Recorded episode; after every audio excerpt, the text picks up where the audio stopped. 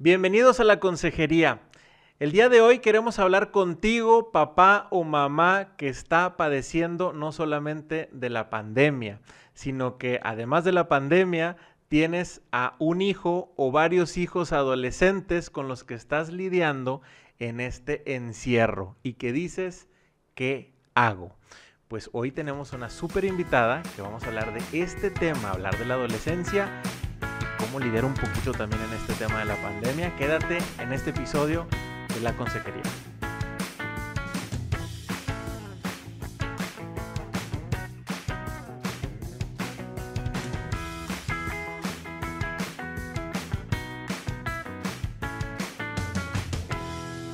Hola, ¿cómo están? Yo soy Carla García y junto con Indalecio Montemayor transmitimos este podcast de la Consejería desde Monterrey, Nuevo León, en México.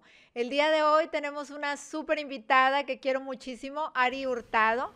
Ella es entrenadora líder de disciplina positiva, es pedagoga con muchísimos años de experiencia es mamá sobreviviente de adolescentes, así se define ella, y una gran apasionada de las relaciones respetuosas, tanto en casa como en la oficina, como en la escuela, en todos lados. Ari, muchas gracias por estar aquí con nosotros.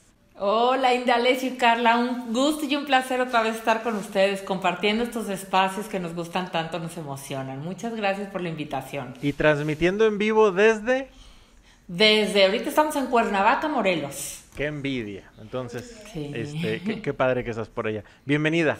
Oye, y pues para empezar este tema, porque mucha gente, Ari, eh, nos ha tocado que nos contactan eh, o, en pláticas, ¿verdad? Con, con, amigos también en común que tienen hijos mayores. Y, y pues el tema de la pandemia y la adolescencia, ¿no? Eh, queremos platicar un poquito para ti, contigo, que tienes experiencia con hijos y también apoyando muchísimos papás en este camino de la disciplina positiva y de las relaciones respetuosas, eh, cómo irlo abordando, porque hay gente que realmente sí dice, oye, tanto encierro, ya tantos meses, eh, no sé qué hacer, cómo poner límites. Por un lado está el tema de su salud y su seguridad y por el otro, pues también la etapa en la que están viviendo ellos, ¿no? Así es, y fíjate que son dos temas este, mezclados que pueden traer o una bomba o un gran aprendizaje, ¿no? Por un lado tenemos el tema de la pandemia, que son estos tiempos difíciles que nos están tocando, pero es como un examen sorpresa que nos puso la vida para saber cómo estamos desarrollando estas habilidades que nosotros que es que las teníamos muy listas o cómo vamos desarrollando y cómo vamos aprendiendo también de los errores que vamos aprendiendo, que vamos cometiendo y aprender de ellos porque esta pandemia es nueva para todos, nueva absolutamente. Y incluso ahorita estaba pensando en lo largo que puede durar la pandemia, ¿no? Que pensamos, siempre estábamos como la esperanza de esto ya va a acabar, ¿no? Ya vemos la rayita y todo. Y la realidad es que no lo sabemos. Entonces, esta pandemia obviamente va a traer eh, consecuencias de, de, en el ámbito de la salud, ¿no? Para las personas que se enferman en el ámbito económico, pero también en el ámbito psicológico. Es no solo durante, sino después de la pandemia, ¿no? Que se ha visto como en estos países que salen de la pandemia también están como en un límite de su tolerancia, de la paciencia, de, de un chorro de cosas que, que, que lo que queremos es ver cómo llegamos a ese lugar de una mejor manera. Entonces, aprovechar este momento de la pandemia para realmente estar listos no solo para vivirla, sino para salir de ella. Y hay que vivir este tiempo que no sabemos cuándo va a acabar y cómo va a acabar, como con una visión más que de estar espere y espere y espere, en la espera que desespera, más bien estar en la esperanza de qué voy a sacar de ella, qué voy a construir, qué voy a aprender, qué, en dónde voy a estar. ¿no? es un tema que se ha hablado mucho, pero creo que tenemos que estar más esperanzados que simplemente esperando. ¿no? Entonces, por un lado, eh, esta parte de tener, tener esta parte, ¿no? Y pues definitivamente esta pandemia nos lleva a estar practicando muchísimas cosas, en especial la tolerancia.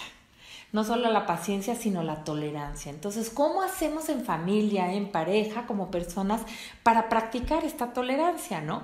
Ahora nos empezamos a ver como al principio de la pandemia era muy divertido, ¿no? Porque todos pues, nos reuníamos, ¿no? Yo tengo el enorme regalo de estar con mi familia, con mi esposo, con mis tres hijos y además con el prometido de mi hija, que se iban a casar y entonces vino a vivir la pandemia con nosotros. Ha sido un gran regalo. Entonces, estar en, este, en estos momentos en donde al principio todos nos estábamos viendo todo el tiempo, ¿no? Y nos podemos estar remarcando cada cosita mala que haces, ¿no? Los hijos todo te dicen, todo te critican, en mi caso, ¿no? Los hijos que dicen mamá no tienes idea de cómo se manejan estas redes sociales ahorita en la pandemia, no tienes idea de cómo se usan, ¿no? Un chorro de, cosas. Eh, digamos, de tecnología, ¿no? Y tú como mamá o papá estás viendo todo el tiempo lo que, ah, ya vino, claro, ¿verdad? Tú sí muy lindo, pero ¿qué tal aportas, no? Entonces, estamos fijándonos en puros detalles chiquitos que no ayudan a la convivencia. Y esta parte de crear la tolerancia es, vamos a empezar a hacer como un ejercicio, de empezar a dejar pasar algunas de estas cosas. ¿No? Porque claro que en, este encierro entonces nos empezamos a fijar en todo y algún detallito tan chiquito que veas lo ves enorme. Y en cambio la invitación ahora es a ver, vamos a pensar en eso que te molesta tanto. ¿Qué tanto puedes dejar pasar? ¿No? ¿Qué tanto puedes dejar pasar algunas de las cosas? Si le marcas tres cosas a tu hijo de todo lo que hace mal o de lo que no te parece, déjale pasar dos o empieza por una, empiezas a dejar pasar. Eso es la tolerancia. ¿A qué grados podemos convivir sin estarnos remarcando todo el tiempo? Que no hay que llegar al límite, al otro extremo, en donde tú dejas pasar todas y entonces ya te sientes tú invadido y te sientes poco respetado, ¿no? Eso tú, como que nuestro, nuestro interior siempre nos dice hasta dónde te estás sintiendo eh, como no respetar a ti mismo. Entonces, ¿cómo poner esos pequeños límites, pero también dejar pasar y dejar pasar todas estas cosas que sabes que no son tan importantes? Entonces, es un buen espacio para practicar la tolerancia. Y además de la tolerancia, eh, yo creo que, eh, no, no, es nuestro caso porque nuestros hijos todavía no están en esa edad, pero yo creo que el tema de la adolescencia es, un, es algo que desconocemos y, que, y que aunque todos los adultos ya lo vivimos, se nos olvida muy fácil, ¿no, Ari? Sí, eso nos pasa muchísimo. es una de las cosas que más nos pasa, que estamos tan preocupados como diciendo, pues tú fuiste adolescente, tú, tú pasaste por ahí, ¿no? Y, y, ahora vamos a empezar a mezclar un poco el tema de la adolescencia. La propia adolescencia tiene unos retos que yo los amo, a mí los adolescentes me encantan. Entonces tiene unos retos padrísimos de desarrollo, es un momento de oportunidad. Tengo una amiga Yasmin Tapia que lo marca como la adolescencia es un periodo de oportunidad, de rehacer la conexión, de desarrollar más cosas y no verlo como nos lo pintan, ¿no? Así como nos pintan los terribles dos años de los niños preescolares, nos pintan la adolescencia. Y esto nos empieza a generar, a veces si yo te digo adolescente, tú has dado cuenta que estás oyendo la alarma sísmica ¿verdad? Se te paran los pelos y dices, no, qué horror, porque son todas estas cosas que tienes asociadas cuando la adolescencia es un lugar padrísimo y tiene sus propios retos de desarrollo mental y de necesidad social y emocional, además de toda la cuestión física hormonal, ¿no? Tiene unos retos de desarrollo mental bien padres porque su cerebro está revolucionándose al mil. Y lo que pasa entonces con este cerebro es que se desconecta, algunas veces hemos platicado de las funciones de la corteza prefrontal, que es la parte hasta adelante del cerebro, que tiene todas estas funciones de, de raciocinio mucho más delicadas, como la empatía, la toma de decisiones, todo esto está en la corteza prefrontal. Y dicen que hay tal movimiento en la mente eh, que se desconecta esta parte. Y por eso decimos que los adolescentes tienen las características de las tres Is. ¿Las han oído? a ver, ¿cuáles son? ¿cuáles son? Son, los adolescentes se creen inmunes, inmortales e infértiles. Entonces, nunca se van a morir, nunca se van a enfermar, nunca van a tener hijos. Y esto tiene que ver con la parte que se les desconecta del cerebro, ¿no? Y eso es a veces lo que nos puede traer estos en, ahorita en la pandemia, por ejemplo, eh, estas, estos retos que tenemos a veces con los hijos de que ellos ya se quieren ir con los amigos y, no entienden por qué estamos encerrados y, que a nos, y entonces ponen esta dinámica complicada en la casa. Entonces, si entendemos que es una necesidad natural, es lo que tienen que hacer los chavos. Los chavos necesitan la convivencia, ¿no? Y además se sienten que, pues que ellos no les va a pasar nada, o sea, es enfermedad de viejitos, ¿no? A nosotros no nos va a pasar nada. Entonces em, puede empezar la relación a fracturarse porque nosotros los queremos tener aquí y tenemos miedo, ¿no? Mucho miedo. Y a veces cuando el miedo nos hace tomar las decisiones no siempre son las más correctas, ni adultos ni a los chavos. ¿No? Entonces, este, esto empieza a ser así una cosa importante. Entonces, si yo entiendo al adolescente como que su naturaleza es la relación con sus pares, no con sus papás, y entiendo cómo en la pandemia esto está tan reducido. Ahorita les voy a dar algunas estrategias de qué sí podemos hacer, ¿no? Pero entonces podemos entender que los chavos lo que te dicen es que yo lo que quiero es salir y tú no me dejas. Y, y entonces ahí lo importante es entender pues, qué es lo que les tocaba. Y parte de la salud mental de los adolescentes es tener esas relaciones con los pares, ¿no? Entonces, parte de lo que nos pasa a los papás en, en, este paso a la adolescencia es que usualmente tú como papá vienes manejando el coche cuando ellos son chiquitos. Desde que nacen y son chiquitos, tú vas al mando de cómo llevar el coche o el avión, ¿no? Tú estás al mando. ¿Qué es lo que pasa en la adolescencia? Que el que quiere ahora tener el mando de hacia dónde va la vida y tener el control es el adolescente. Y entonces lo que pasa aquí con los papás es que una de dos, o se bajan del coche, o te bajan del coche, que es lo peor, ¿verdad? Dices, yo no quiero saber, o no, mijito, yo estoy en control y a mí me toca manejar. Cuando en realidad a lo que vamos a invitar a los papás es que se pongan en el lugar del copiloto. Entonces, no es bajarte del coche, no es dejar ya estás grandecito y a ver cómo le haces, ni tampoco es quedarte en control, porque ahora a los adolescentes les empieza a tocar llevar el control de algunas cosas de su vida. Entonces, no hacer ninguno de los extremos y acompañarlos siempre como copiloto, diciendo yo aquí voy a estar, me puedes preguntar, a lo mejor es un coche como estos donde te, enseñan a manejar, donde también tienes un freno y le puedes ayudar, que se sienta acompañado, aunque claro que no es lo que va a querer que se sienta acompañado y que se te sienta ahí de una manera no encima de él, pero tampoco tan alejado para que sí puedas estar siguiendo con él. ¿Ok? Ahí vamos.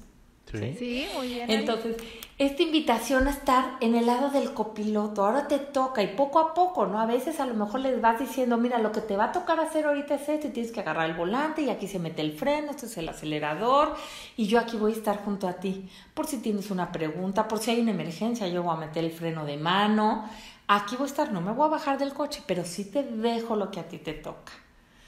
Entonces, volviendo a la pandemia, pues es un lugar en donde ellos quieren tener, seguir teniendo cierto control, pero mi responsabilidad todavía como mamá es no bajarme del coche y seguirles dando esa contención, eh, eh, eh, contención amorosa para que ellos puedan seguir desarrollando y, y, tener estas, estas habilidades que queremos para ellos de siempre. Entonces les dejas elegir en algunas cosas que sabes que no puede ser, o sea, no le vas a dar un coche si no sabe manejar, ¿verdad? ¿Qué haces? Es un proceso le vas enseñando. Y esto a los papás también nos ayuda en este proceso de saber qué empezar a soltar y qué tengo que hacer con mis miedos, ¿no? Con mis miedos que me hacen actuar de otra forma, qué pasos tengo que dar, ¿ok? Entonces, en la pandemia, por ejemplo, si yo entiendo la situación de la localidad, además sabemos, ¿no? Esto lo van a escuchar gente que está en muy diferentes países, en muy diferentes estados y en muy diferente momento de la pandemia. Entonces yo como adulto tengo que saber manejar mis miedos y saber tener algo de información.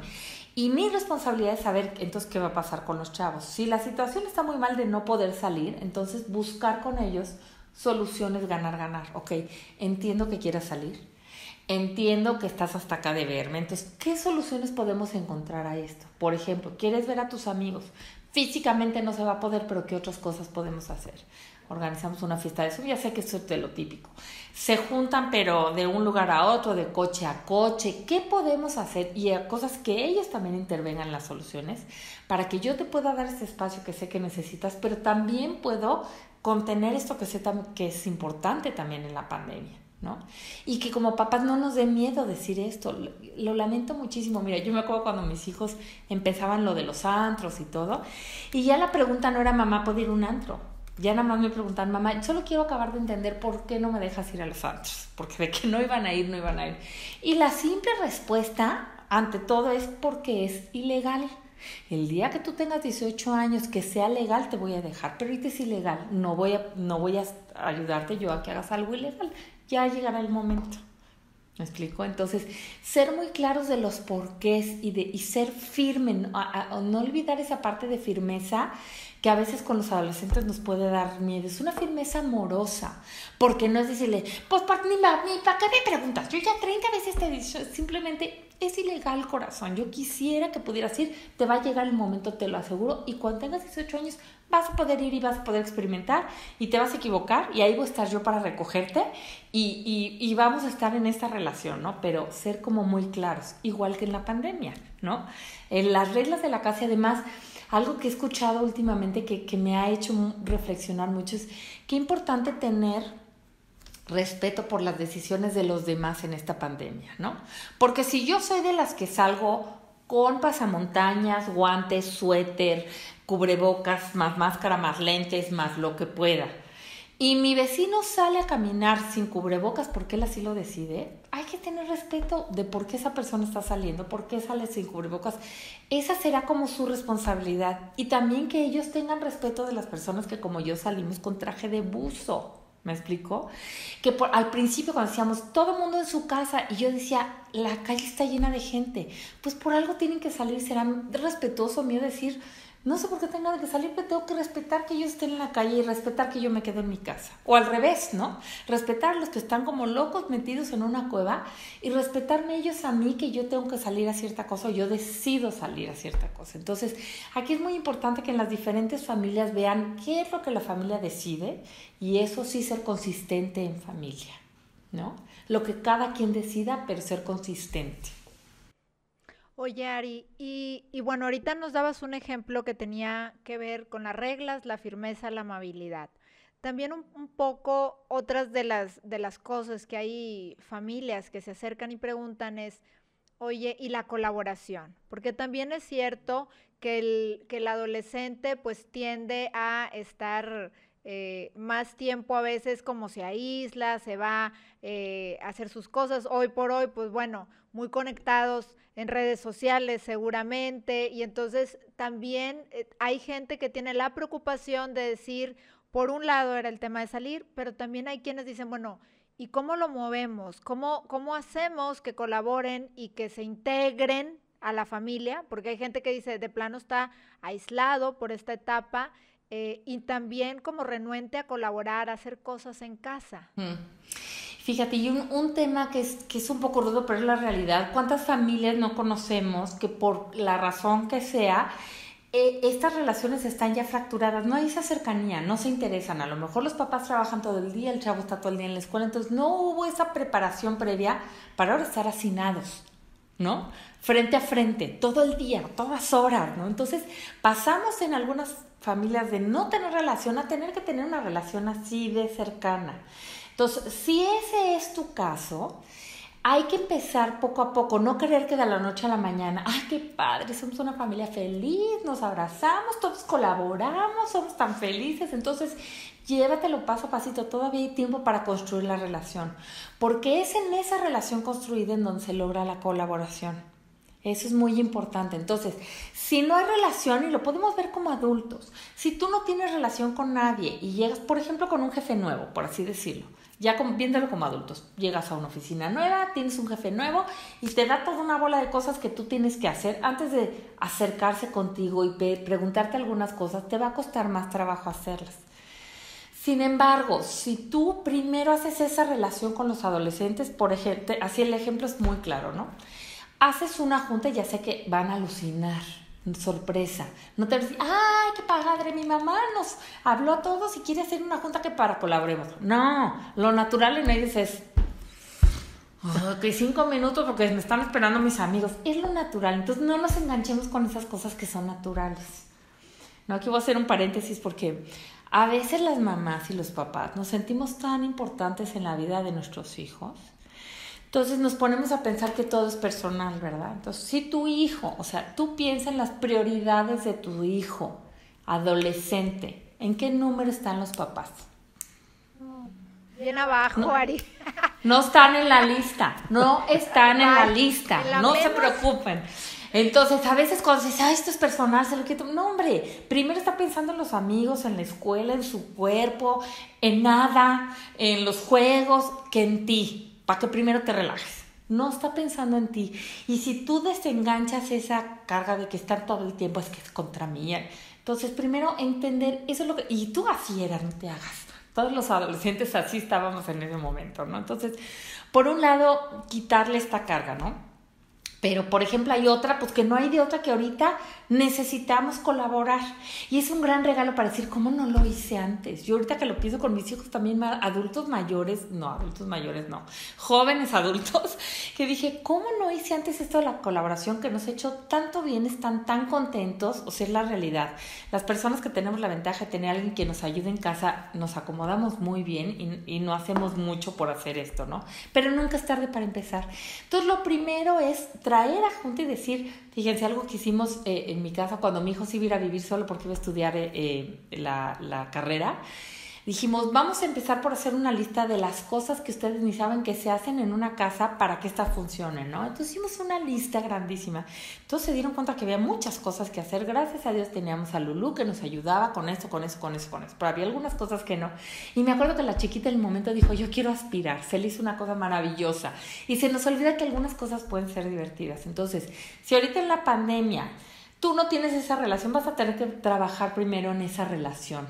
¿Y qué significa dar repuestos chiquitos y decir, oigan, ya sé que no les voy a pedir que hagan todo, pero necesitamos una junta para estas tres cosas que necesitamos colaborar, que nos turnemos. ¿Cómo empezamos? ¿A quién le gustaría empezar con qué? Que es muy diferente a que llegue mi mamá y me ponga una lista de todo lo que yo tengo que hacer. ¿Me explico? Es mucho más fácil si yo te integro y te pregunto, oye, veo estas cosas que no están solucionadas, fíjate, no es que tú no estés haciendo. Hay estas cosas de la casa que veo que no hemos podido solucionar y yo estoy cansada de hacerlas todas y quiero tu ayuda para resolverlo. ¿Cómo crees que lo podemos resolver? ¿Cómo crees que nos podamos turnar? Ah, no, pues hazlas tú. Mm, eh, ¿Qué crees? Esa, esa ya no me va a funcionar. ¿Qué otra idea se te ocurre? Estas son la lluvia de ideas para buscar soluciones que a los dos nos convengan. Entonces empieza poco a poquito a pedir esa parte de colaboración. Y, y, además una cosa que es interesante, seguramente no lo van a querer hacer. Y entonces tú se lo tienes que recordar, ¿no? Y a veces es en que quedamos y te callas la boca y no echas un choro de yo sabía que no podía confiar en ti, te le paras junto. Hay, hay un, un, ejercicio que alguna vez hicimos de disciplina positiva, que es cómo ser consecuente con lo que pides, ¿no? Entonces, una vez que llegas a este acuerdo, lo más seguro es que él no va a querer hacerlo, ¿no? Entonces, podemos caer en estas trampas de empezarle a decir, te lo dije, ya lo ves, eres una cosa, no es que. Entonces, en el momento en que no sucede, por ejemplo, quedó de apagar la compu y no la pagó, y entonces tú qué haces, te le paras así junto, ¿no?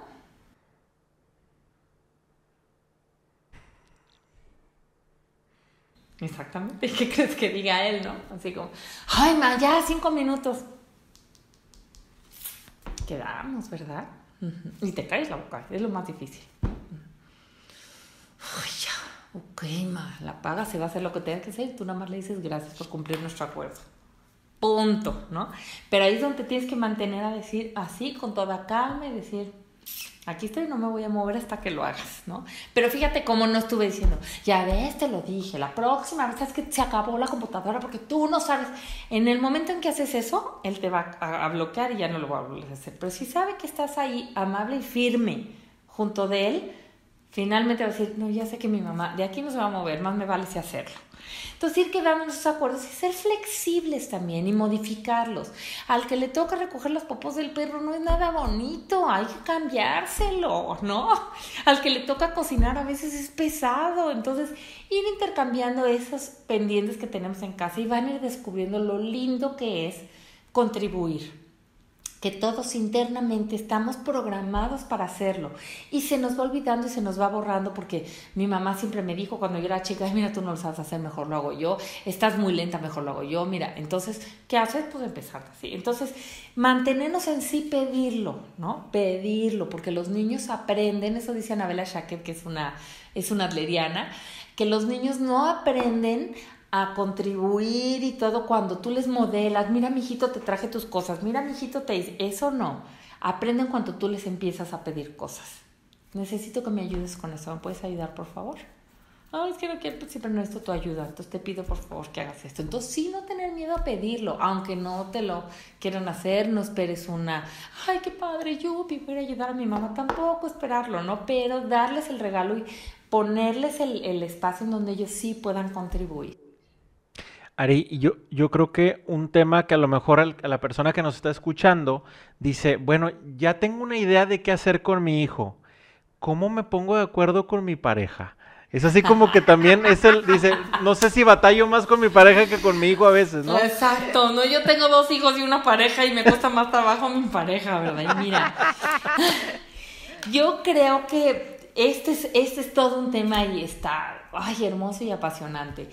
Y es cierto que con la pareja hay que hacer lo mismo, ¿no? Y hay veces que sí, te voy a decir como los casos, ¿no? A veces si tú puedes empezar a platicar esto con tu pareja y estar en el mismo canal, está padrísimo, es un regalazo, ¿no? Yo tengo ese regalo que, que, que en mi casa sí estamos en la misma y a veces sí te toca porque estoy hasta el gorro y te toca a ti y así, ¿no? Pero cuando tú estás en eso es fácil, todo fluye y cuando no, ¿no? Entonces, una de dos es esta invitación, otra vez conectar con tu pareja y decir, mira, estoy viendo esto, ¿qué te parece si hacemos esto? ¿Te gustaría ayudarme? Y a lo mejor tu pareja está en todo el derecho de decirte, no. Me acuerdo que decía este... Eh, la, una de las hijas de Jane Nelson decía que su marido le decía que todo esto es disciplina positiva. Imagínate la hija de la autora de todo y que le decía, esto es como de la familia Patrick. A mí no me gusta. Esto suena así como muy, está muy loco, ¿no? Está en todo su derecho. Entonces ella que hacía decía, bueno, estoy de acuerdo y tú lo empiezas a hacer y entonces a veces se suben al, carril contigo. Si no se pueden subir, pues también están en su derecho de no hacerlo, ¿no? Ojalá que se subieran y, y ese es otro tema como de empezar también a ver hacia dónde vamos y si vamos a llevar el mismo carril, aunque sean de formas diferentes, pero están en el mismo carril, pero tampoco lo puedes obligar a nada. Y yo creo que también muchas veces eh, el, el, que tú, lo que pasa también con los hijos es que ellos van haciendo su relación con cada papá de forma diferente. ¿No? Entonces tú como adulto lo que te tienes que preocupar es de tu relación con ellos y claro, con tu pareja, ¿no? Pero ellos van, van sabiendo con quién manejarse y cómo manejarse y con quién cuentan y con quién no cuentan. Entonces la invitación es, si esto a ti te funciona, a lo mejor tu pareja te va a decir, oye, ¿qué estás haciendo? Algo estás haciendo diferente, ¿no? Que está funcionando bien, cuéntame qué es, quiero saber. ¿No? Y entonces ahí sí le puedes compartir, ¿no? Pero bueno, forzar esto no se puede forzar en nadie, ni las relaciones, ni las formas. Y tú también estar abierto a escuchar a tu pareja y saber qué es lo que no le gusta y por qué lo quiere hacer diferente y aprender con una mente abierta y poder decir, quiero saber realmente por qué no estás de acuerdo con esto y si otras cosas te funcionan mejor. Porque aquí la verdad es que lo que sabes es que hay muchas veces que agarran unos caminos más extremos y la realidad es que no les funciona. Entonces, oye, ¿qué resultados estás teniendo con eso? ¿Cómo te está resultando? Oye, Ari, y, y como, como bien dices, pues ahí, ahí más o menos se van, eh, van viendo cuando hay una situación complicada, decir, bueno, lo que está haciendo mi cónyuge está funcionando. Pero también puede pasar en el tema de la pareja que agarren estas alianzas, ¿no? Y puede haber un papá que diga, ay, este es muy exagerado, muy exagerada, este, da lo mismo si toma y no tiene 18 años, yo también probé una cerveza, yo también fumé, este, ¿sabes? Y entonces empieza también a ocurrir pues estas, y como tú bien dices, los hijos miden perfectamente y dicen, pues ya sé que estos permisos, ya sé que esto lo hago por aquí, pero qué hacer, ¿no? Que cuando surgen estas alianzas y sobre todo con hijos adolescentes, porque a veces los, si los chiquitos se dan cuenta con el adolescente esta situación. Es, es un tema muy, muy importante, dice Carla, qué bueno que lo menciones, porque una cosa es no estar de acuerdo en cosas así, pero otras en cosas más profundas, como le dice simplemente la tomada, la edad de la tomada.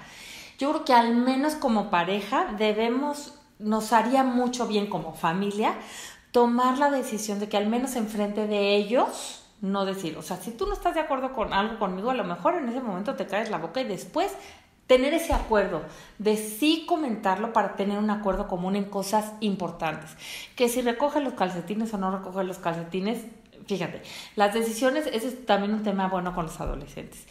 Las decisiones en la adolescencia se empiezan a medir mucho más por, el, por las consecuencias que tienen. Entonces, de decisiones chicas, hay consecuencias chicas. Recojo o no recojo mis calcetines, tiene una consecuencia chiquita, ¿no? Desayuno o no desayuno, me duermo temprano, ¿no? La consecuencia es chiquita.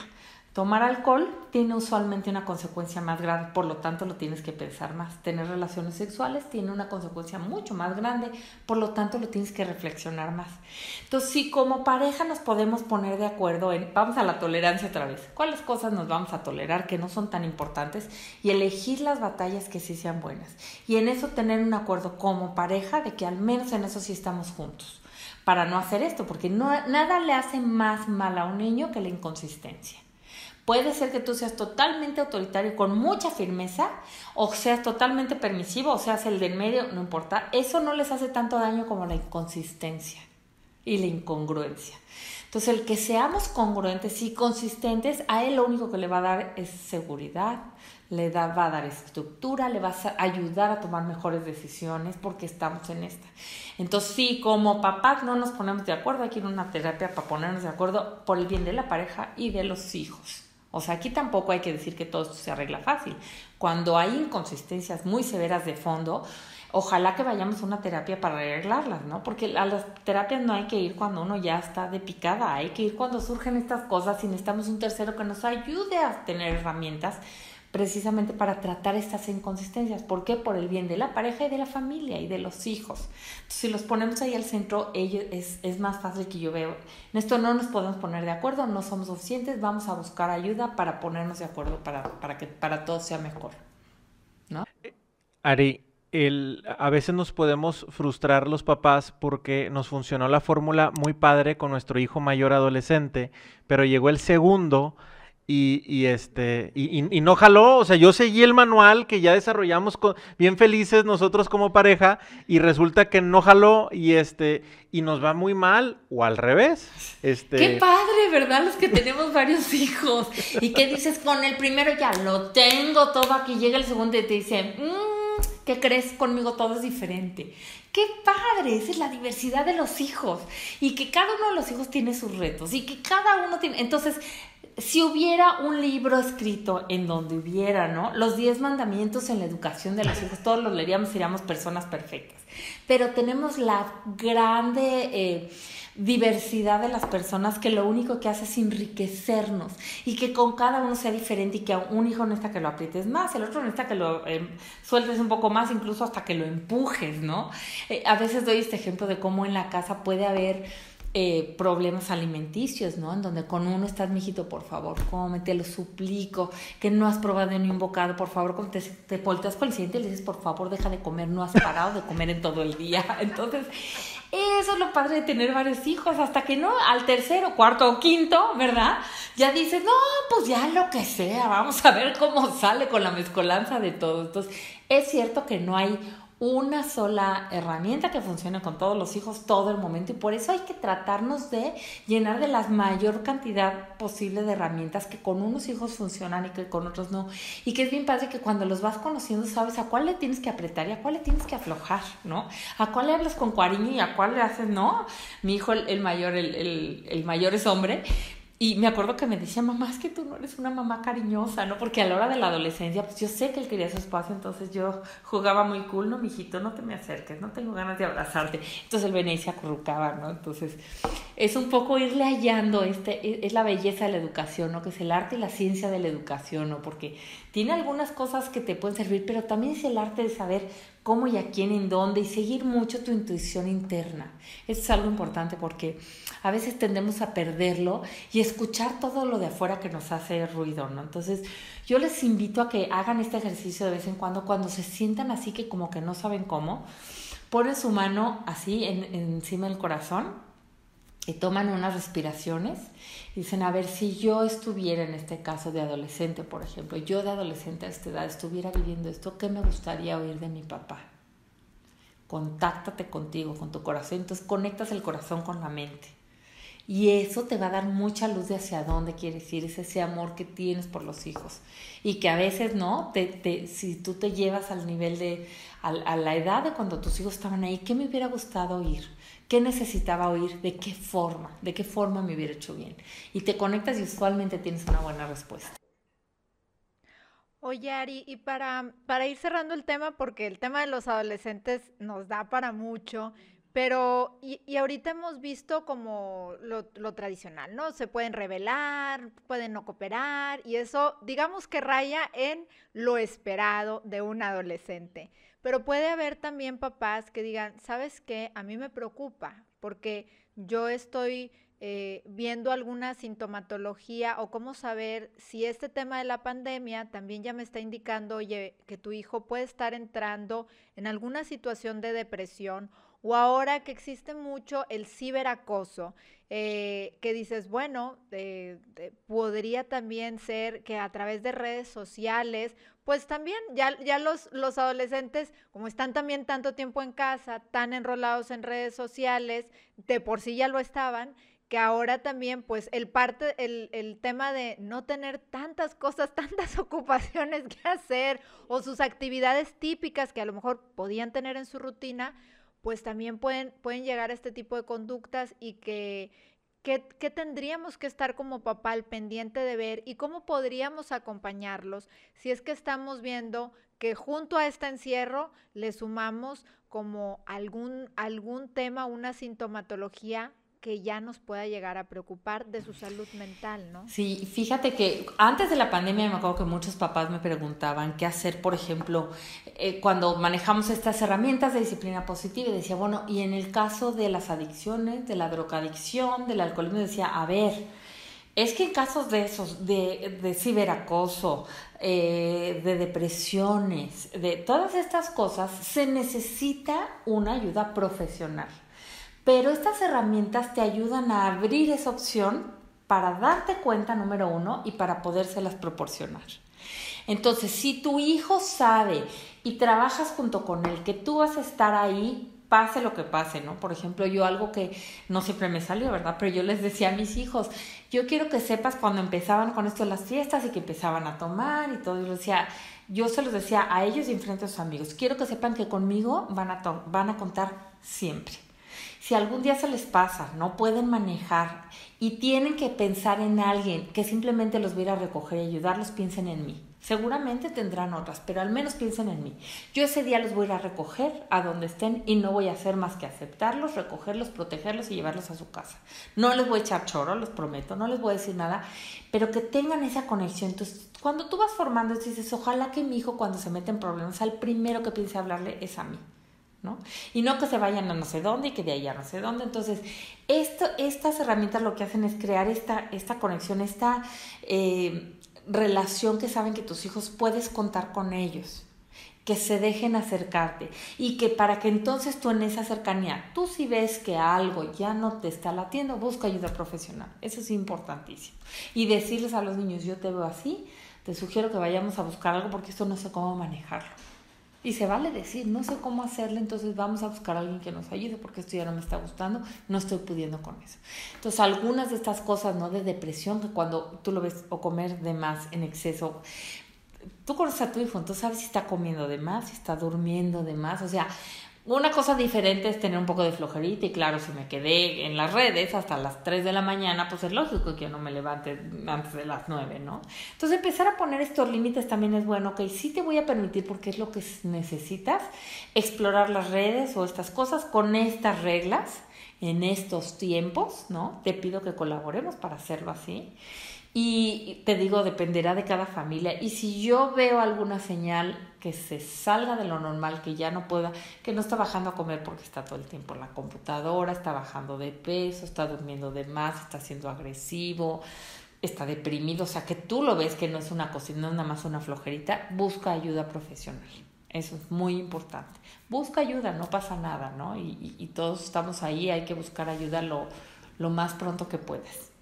Ari, este tema nos da para mucho, pero este, no tenemos el tiempo que quisiéramos. Eh, yo quisiera eh, cerrar preguntándote, o bueno, más que, más que preguntando, eh, quisiera que nos dejaras con así como que las ideas que quieres que nos quedemos en este tema. Así que, ¿qué tú quisieras resaltar para que la gente se quede con esto?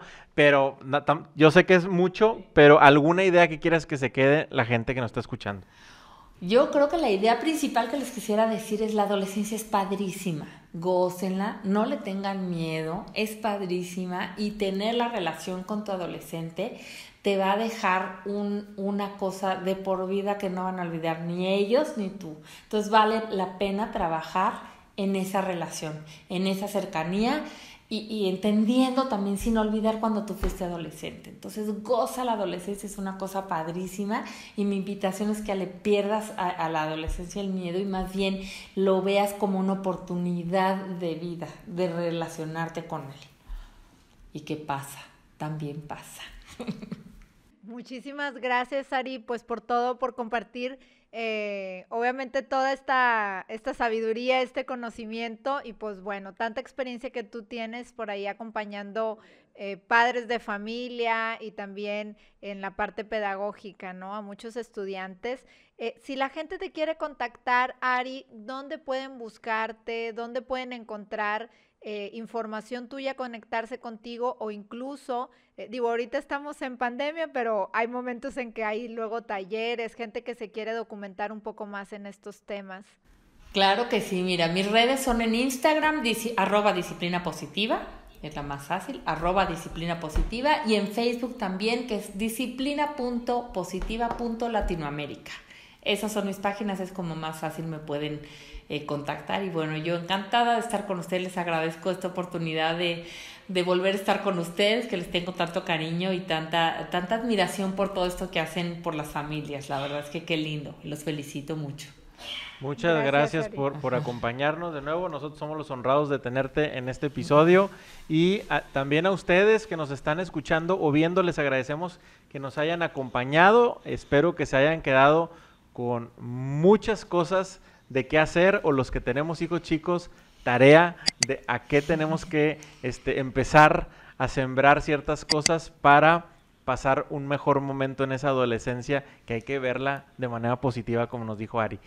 Recuerden que nos pueden ver en este eh, video podcast a través de YouTube, que los invito a inscribirse, a suscribirse a nuestro canal o también ver la transmisión que hacemos en vivo en Facebook y en Instagram en el canal de Family Link.